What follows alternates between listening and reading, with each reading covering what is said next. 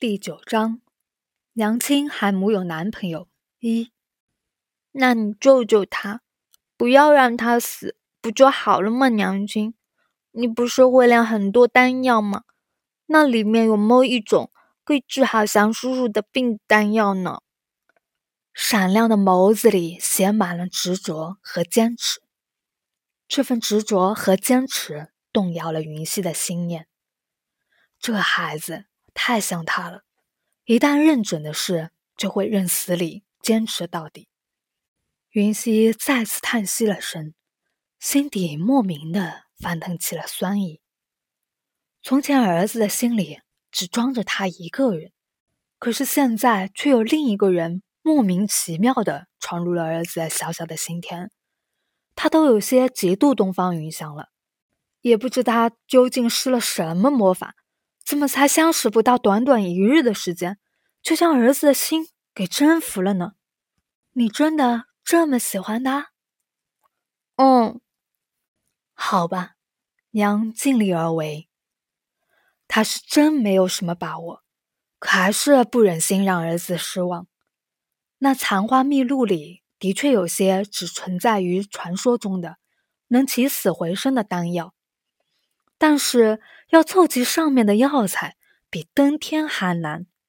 甚至于他怀疑里面的某些药材，在这个世界上究竟是否存在。云小莫得到了他的应承，小脸上顿时绽放出了奇光异彩，拍着小手道：“谢谢娘亲，我就知道娘亲对小莫最好了。”翻了个白眼。云溪重新无力的倒回了床上。少来这套，你的心都被那个短命鬼给勾走了。娘亲伤心死了。呃，某人开始为老不尊，抱着枕头撒起了娇，顺手将小白捉到了手里，狠狠的蹂躏。小默默，救命啊！小白可怜兮兮的呼唤，在心底唱起了。为什么每次受伤的总是我？云小莫耸了耸肩，叹气，露出一副无可奈何的表情。每次娘亲一对着他撒娇，他就彻底没辙了。哎，娘亲，你什么时候才能长大？小莫最爱娘亲了。小莫给娘亲摁肩，讲故事，哄娘亲睡觉，好不好？从前呢，山里有座庙，庙里有个老和尚。不要听这个幼稚。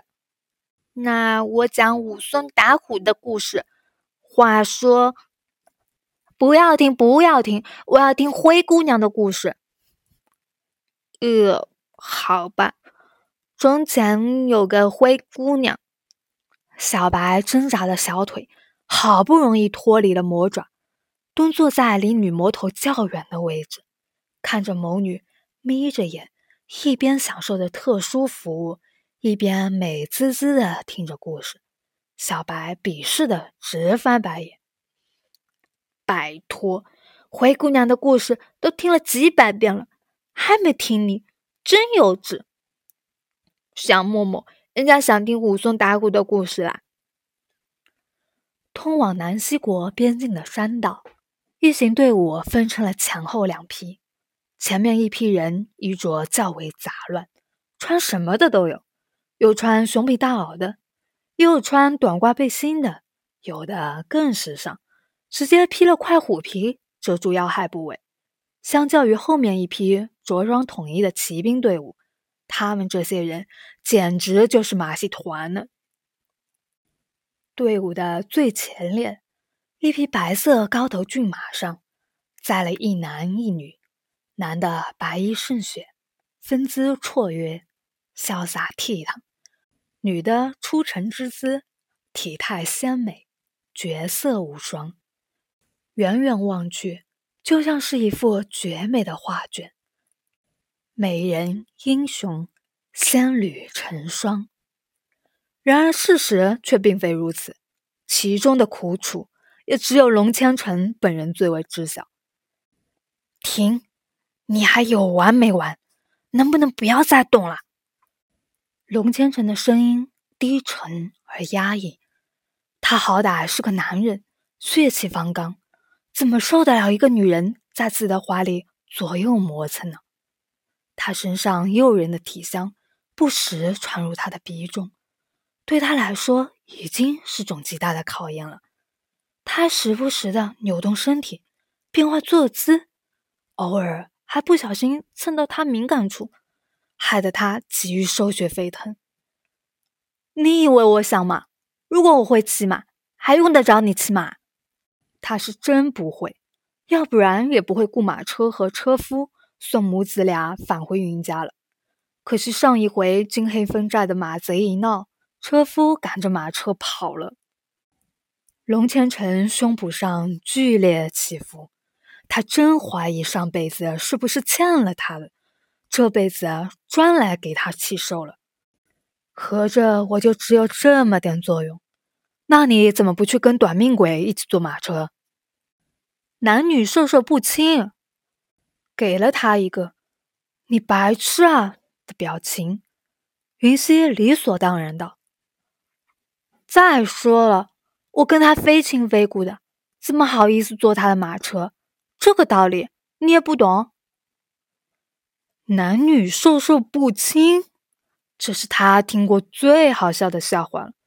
他两眼滴溜转着，来回瞄着两人之间几乎没有距离的距离，挑眉道：“那你我现在又是怎么回事？”云溪迷茫的抬头，许久。才露出一副恍然大悟的表情。哦，我忘记了，你也是个男人。龙千成彻底被打击到了，如雷电加身。他现在才觉悟吗？难道在他眼底，他跟“男人”这两个字挂不上边？更可气的是，他在后面又加了句：“不过无所谓了，我会尽量忽略这个事实的。”难道你忽略我还不够吗？龙千成张了张微微抖动的嘴唇，却一个字也说不出来，都是被他给气的。后面队伍里，马车的车帘掀起了一角，东方云翔的视线焦灼在了队伍最前方白色骏马上的两道背影，久久的出神。他们两个真的很相配。好似一对神仙眷侣。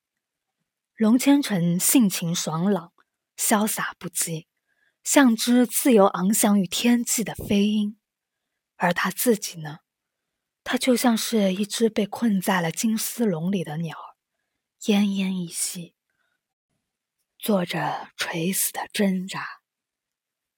浓密的睫毛慢慢的垂下，掩盖了他眼底的失落。和绝望。